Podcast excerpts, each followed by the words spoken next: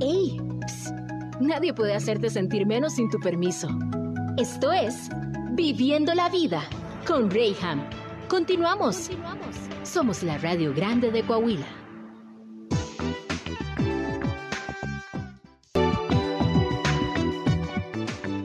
Te dejé mucho rato con el fondo, discúlpame, pero me estaba preparando para que tú puedas vernos también a través de nuestra plataforma de Facebook en región 103.5. ¿Cómo estás? Qué gusto verte.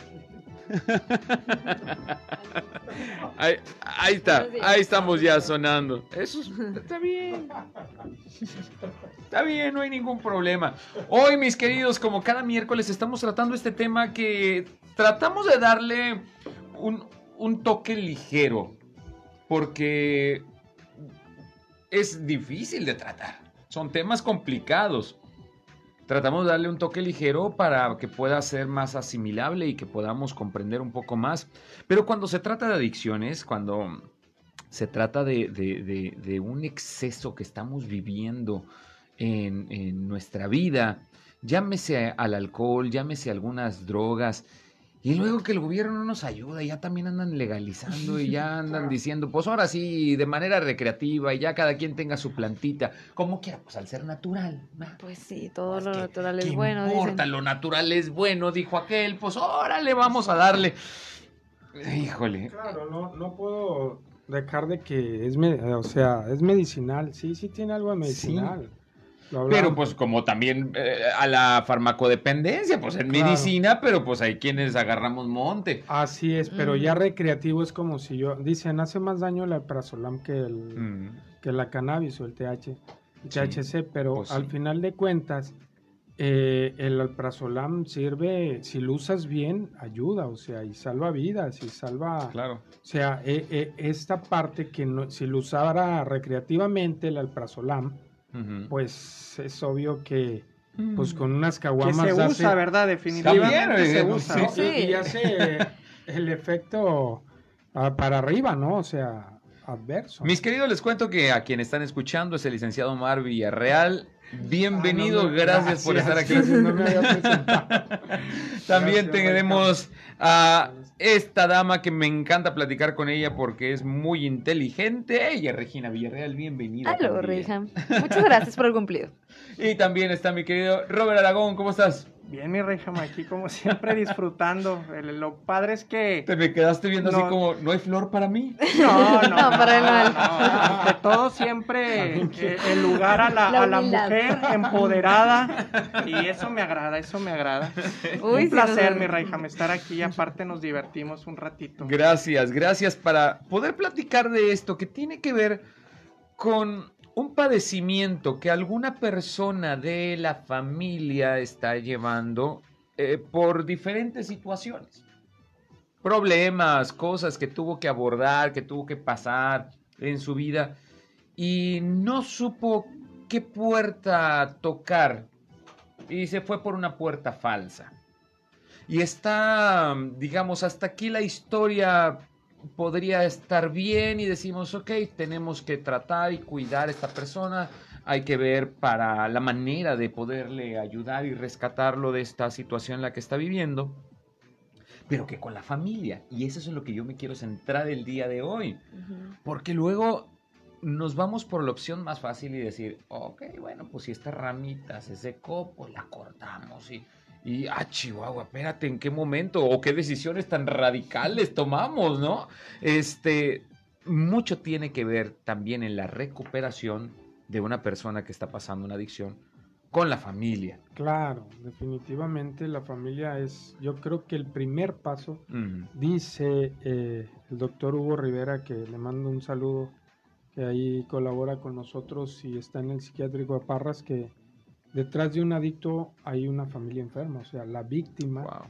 La víctima es una eh, eh, es el adicto y no lo voy a victimizar, pero al final de cuentas, casi siempre en el rol de la familia del adicto empieza el, el facilitador, este, la mamá codependiente o el papá codependiente, las culpas, cómo los hacemos dependientes y muchas de las veces la dependencia nos corresponde a nosotros como padres eh, cómo, cómo le resolvemos la vida a, lo- a nuestros hijos si el niño ya se sabe peinar y todavía lo estamos peinando a los 12 años, o sea, ya lo estamos haciendo dependiente. Ya, ah, abróchate la aguja, no, se hace así, mira.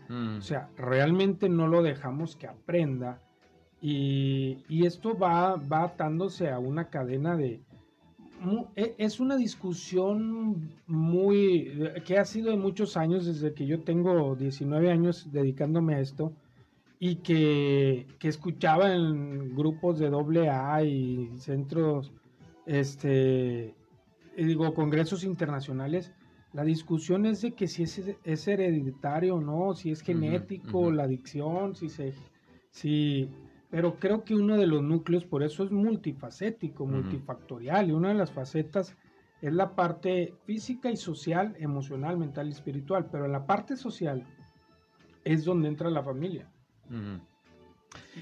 Hay, hay aquí un factor que es bien determinante, porque sí estamos hablando de una sobreprotección, pero también no podemos olvidar la otra cara de la moneda, que, que es el, suena feo, abandono, pero digamos el desentendimiento de los chamacos, porque luego también está esa, esa otra situación, que bueno, papá trabaja, mamá trabaja, el chamaco pues está regresa de la escuela, tiene mucho tiempo de okis también, y en ese momento también, bajo la influencia con las personas que se rodea, es donde tiene su primer contacto con ah, algunas drogas, ¿no?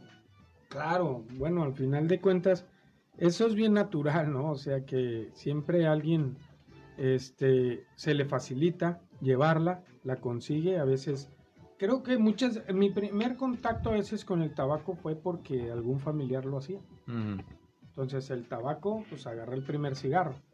Igual cuando llevaron el primer toque a la escuela, pues lo llevaba porque el papá fumaba mota, ¿no?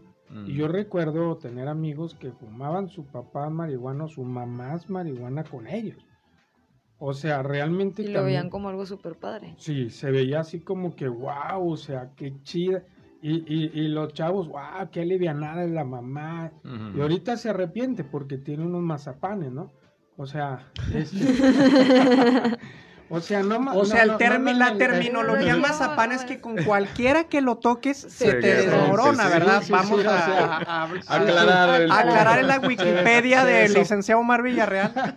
Se desflorea, dicen los doble A, ¿no? Sí, porque Eso es lo... Los lo- términos que ocupan. Sí, ahí, Es yo, que yo voy si a vamos- traducir sus técnicas. No, no, es que, bueno, quieren que hable como para... Sí, sí, que se entienda. Claro, es que bien. coloquialmente, porque luego escuchas a psicólogos que vienen para que crean que sepa que sé, que, que, que, sí, sí, que- usan que- que palabras de vengo que bien y remundantes no dice nada. eh, y, y no dices nada, porque al final de cuentas no te entiende la Claro, gente, no claro. te entiendes. Cuando me dice el doctor, trae un hematoma del grado, pues dígame, es un moretón, Traes un ¿no? moretón, sí, claro. O sea, realmente... Estamos aclarando el término. Trae un golpazo, trae un golpazo. Por no decir otra cosa.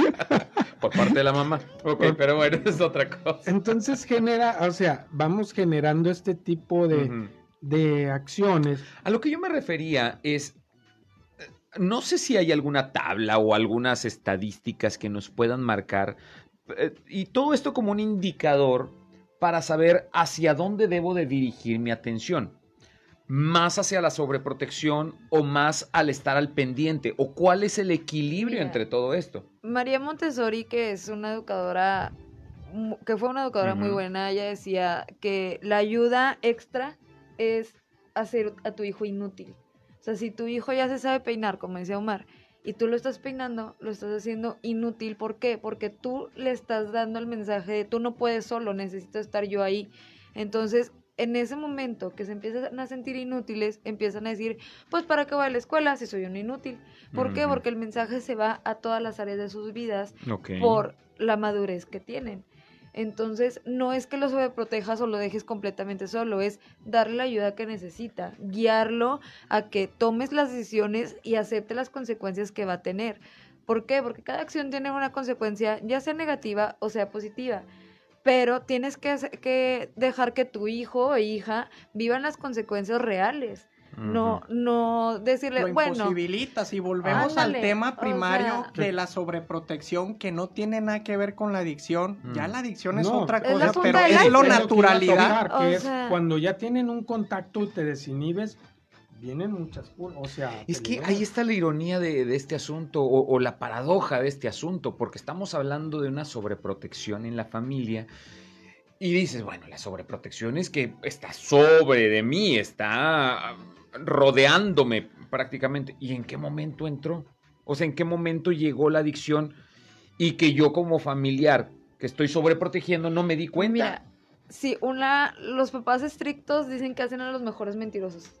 Este, ¿por qué? Porque aprendes a evadir las cosas para salirte con la tuya y lo prohibido es lo que más te llama la atención. Entonces, te están sobreprotegiendo, pero tú estás buscando todas las maneras de brincarte las barreras y hacer lo que tú quieres, porque al final de cuentas, pues a nadie le gusta ser como, o sea, de que, que estar en una burbujita. Y si te dicen que no a todo, vas a querer buscar el sí a cualquier forma. Sí, uno es un sí. Para un adolescente, la peor palabra que le puedes decir es no lo hagas. Porque lo vas Es a un reto. O sea, es un reto de a veces que no, para hacerte enojar, porque muchas veces lo dicen de que para hacer enojar a mi mamá me voy a poner borracho, voy a llegar a la casa borracho. O mm, pacientes me han dicho de que, pues yo voy a salir resentida y voy a volver a consumir. Y yo, a ver, piensa lo que estás diciendo, ¿a quién afectas? No, te, no estás afectando a nadie más que a ti mismo. Pero muchas veces quieren castigar a los papás haciéndose daños a, ella mi- a ellos mismos. No, y es como todo, a veces, o sea, hacerte, hacer, a querer hacerle daño a los demás, tanto incluso a sus esposas, parejas, familias, papás, no tiene mucho que ver nada más con la relación mamá-hijo, ¿no? A veces, muchas de las veces, este tipo de partes va atado a una codependencia y a veces por, por quererle hacer daño a su pareja, según esto, pues hacen cosas, consecuencias, luego van y, y- y le pueden, pueden llegar a, a hacerse mucho más daño, ¿no? De, lo, de lo debido, ¿no? Entonces, pero ¿quién es el afectado? También afecta a la familia, obviamente, Claro. porque la familia se deja también este, eh, manipular. ¿Sabes cuál es el límite de cuando se rehabilita un, un adicto? A Es ver. cuando la familia ya se pone de acuerdo eh, y pone sus límites. Mm. O sea, y no los límites quiere decir, perdón, eh, a- que, que este, no te van a ayudar o seguir ayudando, sino simplemente que ya todos ese rol se destruye. Ya no ser cómplices, ¿verdad? De sus... es que viene el Actitudes. cómplice, el facilitador, el codependiente, el que ignora todo, nada, déjalo. Eh, o sea, siempre el, no, mi carnal, y nada, acabo, acabo, este, está chavo, y, ah, o, o- o cosas así, ¿no? Entonces, se vuelve su cómplice y, y facilitador, pues el que toma, toma ya para que no estés molestando, ¿no? Y, y el codependiente es que siempre la parte del, del adicto es, siempre es el pobrecito. Algo le pasó. Siempre llegan los papás, ¿qué le? ¿Qué, qué le habrán hecho? Y con una culpa tremenda. Y- esa hicieron. palabra que acabas de mencionar, Regina, es, digo, trascendental en esto que estamos abordando el día de hoy, porque la culpa no nos deja avanzar y no para avanzar en el tratamiento hacia la persona que está siendo afectada directamente, como también en una, en una rehabilitación en el núcleo de la familia. Sí, ¿por qué? Porque la culpa muchas veces hace esto de, de sobreprotegerlos, de yo no estuve para ir, le pasó algo yo no me di cuenta, entonces no, pobrecito, este, yo lo voy a apoyar, lo voy a ayudar, le voy a dar todo lo que necesita y es de que, a ver, lo que necesita son límites, como dice Omar, o sea, lo que necesita es asimilar las consecuencias que ha tenido y no tenerle miedo, porque muchas veces los papás le tienen miedo ¿Por qué? Porque, ay, si no le doy lo que quiero, si no hago lo que quiere, se va a volver a ir y como tienen tanto miedo a que vuelva a pasar, hacen todo lo que el- la persona quiere, el adicto quiere y dejan a un lado la recuperación simplemente por la culpa y el miedo que tienen a volverle a fallar de cierta Y a forma. que no cumplan sus, las, o sea, consecuencias, a que no, a, a tenerlos en una burbuja, o sea, limpiarles las consecuencias. Eh, apenas los, los meten a la cárcel o algo así, y ya, o cometen una falta y ya están los papás a los cinco minutos sacándolo.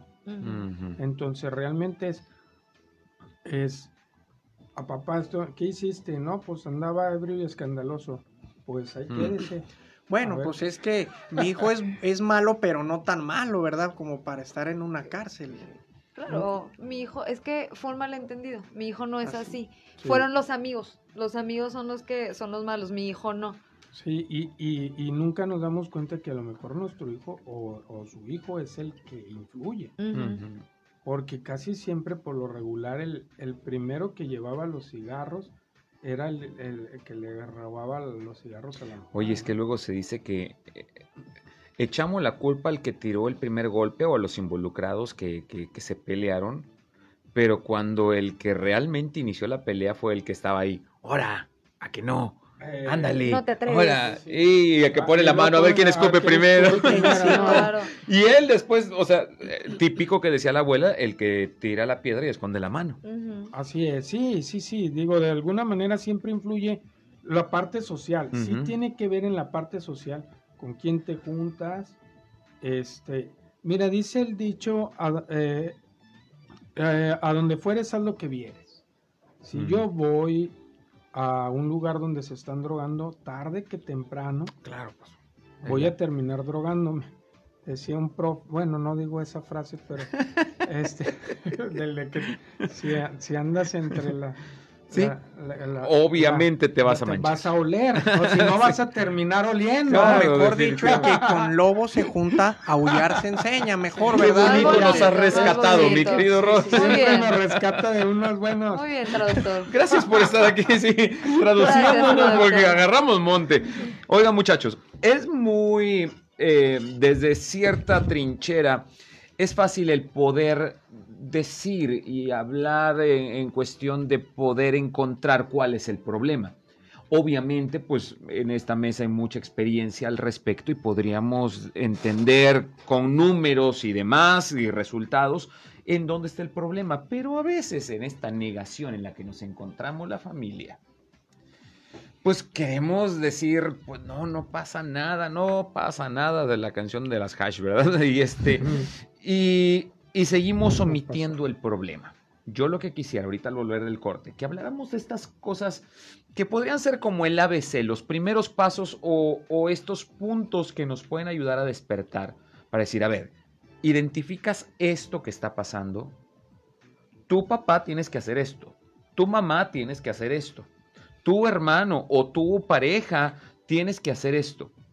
Vamos dando estos pasitos que, que- que la gente puede dar hacia tener una, un encuentro con la realidad de lo que está sucediendo dentro de nuestra casa. Porque ya dijimos, sí, mucho tiene que ver sobre protección, mucho tiene que ver el defenderlos, el estar ahí. Ok, ya vimos el problema, vámonos hacia las soluciones de una forma práctica para ir confrontando con esta realidad. ¿Les parece? Claro. Hoy estamos hablando de las adicciones, pero más que una persona adicta, estamos hablando hoy de la familia que tiene a un adicto dentro de su núcleo. ¿Cómo tratarlo? ¿Cómo llevar a, a cabo una recuperación en todo este tema? Lo hablamos volviendo del corte. ¿Estás viviendo la vida? Vamos y volvemos.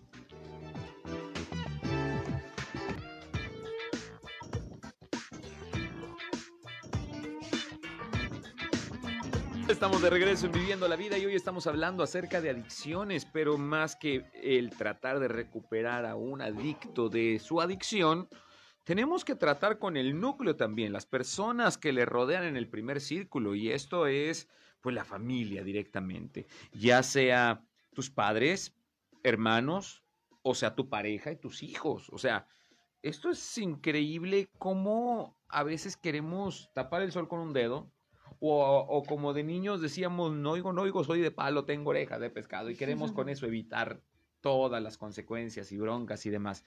Antes de ir al corte comercial estábamos hablando de cómo una sobreprotección puede, puede empujar a nuestros hijos. No digo que sea siempre, pero sí es, es, es un factor muy determinante para poder eh, llevar a nuestros hijos a ser dependientes de sustancias o el mismo alcohol, eh, al tabaco y demás cosas que, eh, de las cuales nos volvemos prisioneros. Pero la familia, ¿cómo tratamos este ambiente? Ya vimos que la sobreprotección puede ser un problema, pero, ok, ¿cómo lo distingo? ¿Cómo puedo liberarme yo de, de esto? Porque siendo crueles, aplicamos la palabra adicción para todas estas cosas, pero a veces la familia nos volvemos adictos a estas mismas personas involucradas, estos sujetos, llámese nuestros hijos, llámese nuestra pareja, llámese este, nuestros padres, qué sé yo, y que como somos tan adictos a ellos y a su proceder hacia nuestras vidas, ya después no nos cuadra ningún otro estilo de vida, ¿no? Entonces decimos, no, no me toquen esto, vamos bien hasta aquí, ¿no? O sea, bueno, la familia, el primer cuadro es negar, ¿no? O sea, eh, cuando le dicen, tu hijo se anda drogando, no, mi hijo no. No, no. ¿Y, y qué es lo que hace eh, el la familia o el papá? ¿Quieres evadir, ocultar o no está pasando? O sea, esto no está pasando, mi hijo no. O no es tan grave. No es tan grave, a lo mejor. La probó, pero nada más, o sea, no pasa nada. Minimizas el, el, consumo, ¿no? Y quizás no sabes si va a desarrollar una dependencia. Me dicen que cuando va, cuando pasa desde de probarla, ya cuando la hace más de tres veces, es porque ya le gustó.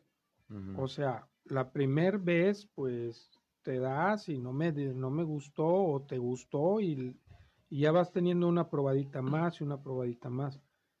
o sea, ¿cuándo puede ser también en el alcohol el uso y el abuso? No, siempre, siempre lo estoy repitiendo.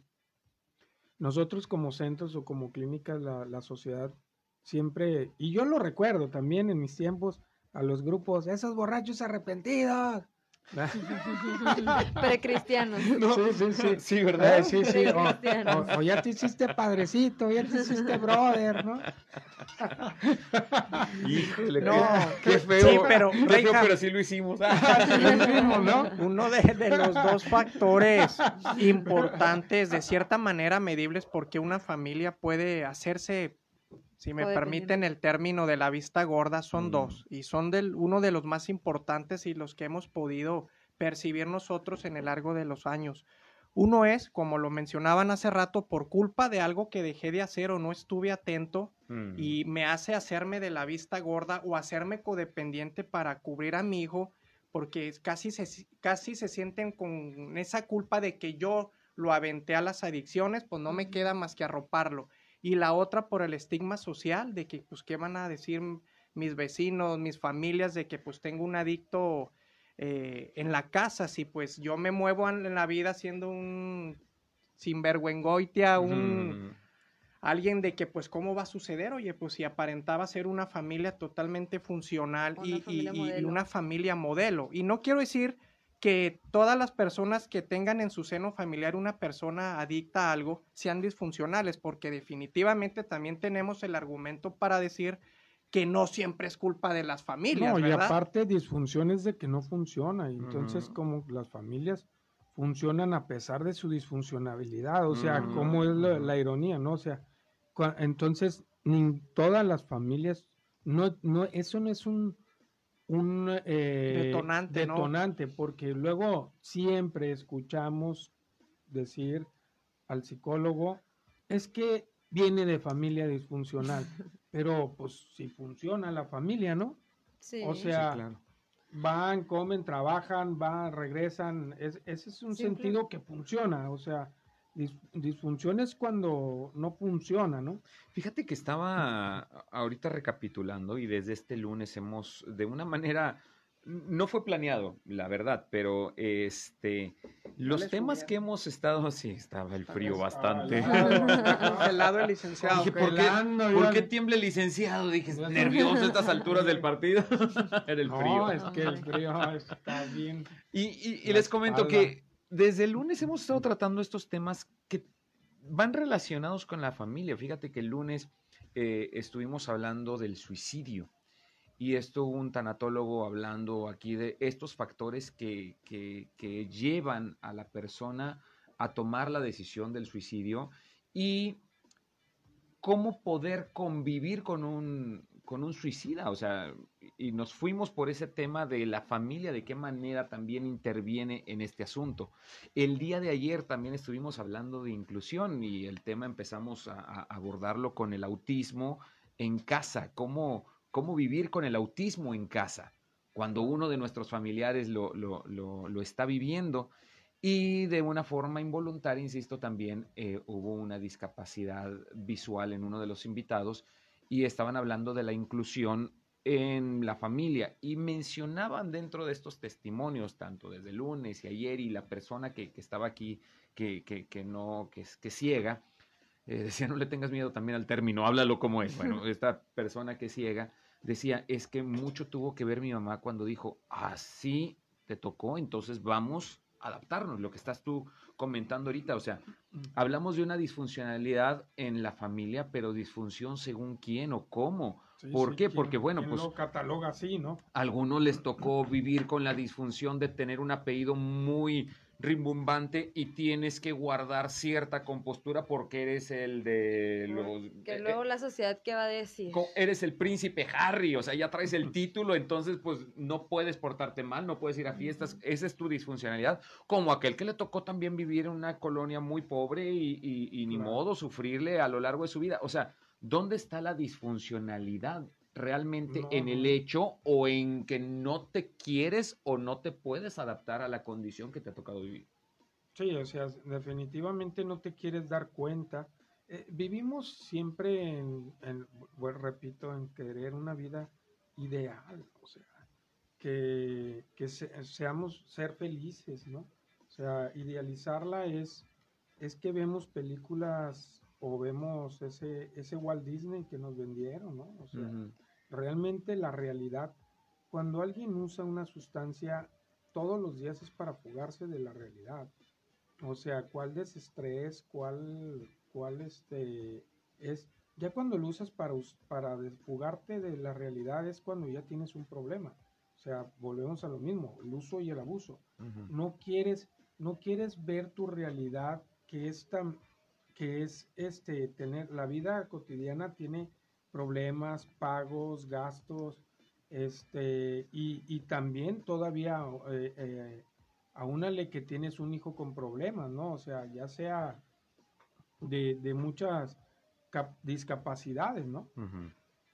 Fíjate que tengo aquí, y yo creo que es el comentario que tú decías hace rato, que este, cómo poder distinguir entre una adicción y un caso eh, fortuito o sea, lo, que lo hace repetitivamente. Volvemos a lo mismo, las clínicas nos, nos tienen así como que ah, es una amenaza para la, nuestra diversión. No, nosotros nunca vamos en contra del uso. O sea, es como, les, repito siempre, el azúcar no hace el diabético, mm. que pues es algo genético, no se genera la, la suficiente insulina, el páncreas eh, eh, es un factor pero este, el, factor de, de cuando abusas es ya cuando pasas arriba de seis cervezas y lo haces ya consecutivamente. Y la, pregunta siempre es, eh, ¿por qué lo haces? Y te dicen, porque me gusta, o, o, este, siempre te dicen porque me gusta, pero cuando lo hacen ya por fugarse de la realidad, o sea, porque siempre lo va a justificar el alcohólico, porque me dejó mi mamá, porque por cualquier cosa, por, o sea, porque mi mamá me sacó la lengua de niño, porque hay infinidad de historiales ahí, ahí hay uno que perdió su hijo que era que no había nacido y, hace, eso fue hace 25 años o 30 años y todavía está... Sigues padeciéndolo. o sea, realmente no, no, es que en realidad no fue... excusa. Fue, fue ya la excusa, o sea, no, o sea, siempre tienen que atar de algo, agarrarse de algo. Y cuando pasa de a, ser un adicto, pues cuando ya lo hace, bueno, uno, en el alcoholismo, porque adicto ya, si usas drogas, eres un adicto, ¿no? O sea. Y, precisamente mencionabas ahorita de, del Six y, resulta que Minerva dice que cuando su esposo el fin de semana no se toma su Six, se pone de un humor que nadie lo puede aguantar, por eso mejor pues no dice nada. Claro, Mejor prefieren. No. Pero qué tan bueno es eso y qué tan malo. Es que o sea, es como lo mismo. Eh. Es, es de que el miedo a enfrentar y decir, oye, no está bien lo que estás haciendo. ¿Por qué? Porque si no lo enfrentas y bueno, tómate tu six, no hay problemas y lo estás como que encubriendo, o sea, no pasa nada, todo está bien. E, ese es el, el, problema ahorita que estamos hablando del entorno, no, no tanto de la persona que lo hace. El entorno, ¿cómo decir entonces, ¿sabes qué? Sí, no está bien que tú lo hagas, pero tampoco te enfrento porque, pues me va mal. O sea, ya, ya llegamos a veces hasta la violencia, porque, o sea, ¿tú qué te metes? O sea, dijo Minerva, prefiero que, que si se tome sus, sus, cervezas. Y es que es increíble, no, no veo, no, sé si se han dado cuenta del impacto que hay cuando hay época de elecciones o algo importante que se va a hacer y que hay ley seca de, de, eh, el día domingo. o sea, se vuelven compras de pánico entre semana y bueno, o sea, dices. Y se levanta el consumo, porque al final de cuentas compras de más por si las dudas y luego dices, pues ahí las tengo, entonces pues mejor me las tomo. Pero lo que voy que esto demuestra entonces, demuestra una, una dependencia ya que se dice, pues, pues sábado es que Es que, perdón, es cíclico, es como el café, todos los días a las 8 de la mañana. No, con el café no te metas. una adicción, al final de cuentas. No, yo no soy adicto, yo no lo soy. yo, sí soy adicto al café. En realidad, este, no lo tomas, o el cigarro, los ciclos del mm. cigarro son cada 45 minutos. Y el fumador ya nomás no fuma de los 45 minutos, olvídate, se pone de mal humor. O sea, es una parte natural porque si lo acostumbras a tu organismo a hacer lo mismo cada ciclo, cada, cada cierto tiempo, es un factor. Bueno, en el caso del tabaquismo, pues la nicotina es muy adictiva. O sea, eh, realmente impregna mucho en el sistema límbico porque el, tabaco se vuelve tu cómplice también, tu compañero, porque incluso hasta cuando...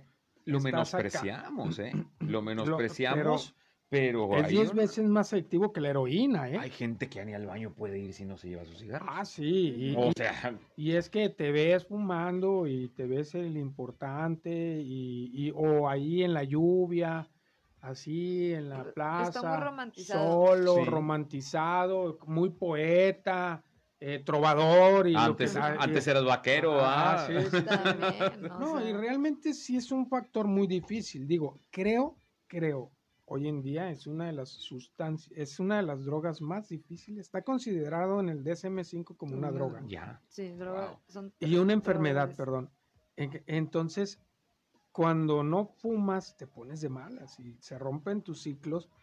Eh, por eso para un conferencista me dicen, ¿por qué nada más 45 minutos?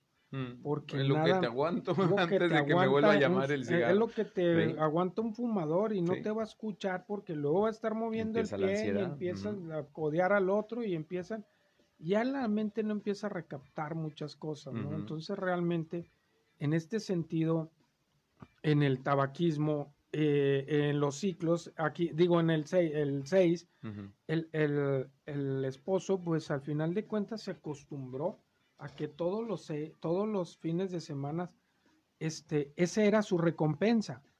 Y creo que todos estamos esperando recompensas. Todos, todos, todos, todos, todos, todos, todos esperamos una recompensa, ya sea en la noche, en la mañana, en la, en este, o sea, ¿por qué se destruyen los matrimonios? Porque ya no hay recompensa, llegas y presta el chivo. ya no echan lonche. ya que vas a salir con algo. Regina, por favor, pon orden, Regina. ¿Qué está pasando? Íbamos bien. O sea, el cerebro sí busca recompensas y te programas. O sea, y te programas tanto para lo bueno como para lo malo. O sea, si tú te vuelves adicto al ejercicio, te acostumbras a quedarse 8 de la mañana, ya estás despierto. Los vigoréxicos, ¿verdad? Los vigoréxicos. O sea, si estás acostumbrado a que todos los sábados son tus cervezas, tu cerebro asimila, es sábado, quién sabe cómo, pero él sabe que es sábado.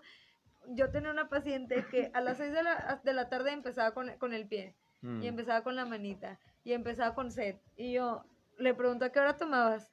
A las 6 de la tarde. Ah, Mm. con razón.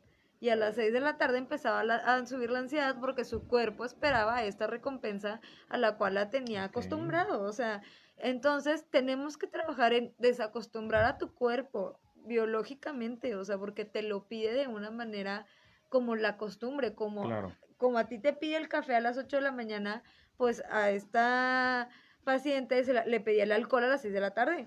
¿Por qué? Porque acostumbras a tu cuerpo y es cíclico, como dice Omar. O sea, lo acostumbras tanto que así va a seguir pasando hasta que no rompas el patrón. Y el patrón no se rompe en una semana, dos semanas. O sea, se tarda. ¿Por qué? Porque no vas a romper algo que 28 días. construiste, ajá, y que construiste en meses, en días. No se puede. Y qué bueno, proceso. Bueno, es el, el punto de vista desde el lado de que una adicción fue Sí, claro. netamente porque quise ver qué se sentía, pero hay una realidad que detrás de una adicción hay chavitos con déficit de atención, con trastornos sí. mentales y con otras situaciones también psiquiátricas, o sea, Mm. Que y que muchas que veces se- no lo quieres ver. O sea, perdón que te interrumpa. Este, yo trabajé en el hospital infantil y tenía y veía a muchos niños con déficit de atención. Entonces, a muchas veces los papás decían, es que no lo quiero medicar. O hacían lo que querían con los medicamentos, o es que no se lo doy porque luego en la tarde está dormido y no va a correr y, y la, la, la. Y con el doctor que yo trabajaba, una vez le dijo a la familia de que usted no le da el medicamento y se lo prometo que en 20 años lo ve en una clínica de adicciones. ¿Por Mm. qué? Porque no van a poder calmarse, su cuerpo no se puede calmar, les causa ansiedad, les causa mucho estrés y van a buscar algo que los calme, que es la droga. Sí, O es sea- como la marihuana. ¿Cuál es el, cuál es el, el clic La o, la, o, sí. o lo que liga la marihuana a la esquizofrenia? La marihuana les, o sea, Detona la el- esquizofrenia. sí, la detona, es la puerta. Y, y si te fijas, o sea, casi todos los que calman esa parte, yo tengo en, eh, eh, conoc- eh, o sea, amigos con, con ese trastorno y, y que solo los calmaba la marihuana. Yo recuerdo uno que, que en paz descanse murió muy joven este, por una sobredosis.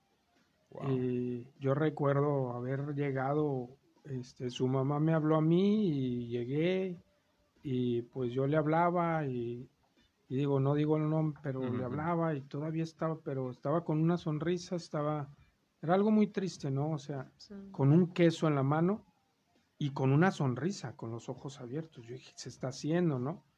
Entonces, pero él, yo recuerdo la respuesta de su hermano cuando ya llegó el doctor y dijo, pues la droga cobró su factura y, ay, me impactó un chorro. ¿Cómo no? Que, que me impactó tanto que, que este, pues, bueno, al final de cuentas me, no- nos frustramos porque yo iba y platicaba, yo ya estaba rehabilitado y Claro. platicaba y, y este... Sin embargo, es una decisión propia Es al final decisión, del día, que- sí, que, es- nadie podemos intervenir y es por eso la, la- la urgencia de, de de yo tratar estos temas, porque son cosas que de una manera silenciosa se van metiendo más y más y más. Y digo de una manera sutil cómo, cómo han ido cobrando estas facturas. O No, sea, y no te diste él- cuenta. él tenía esquizofrenia y el hermano me dice estas palabras.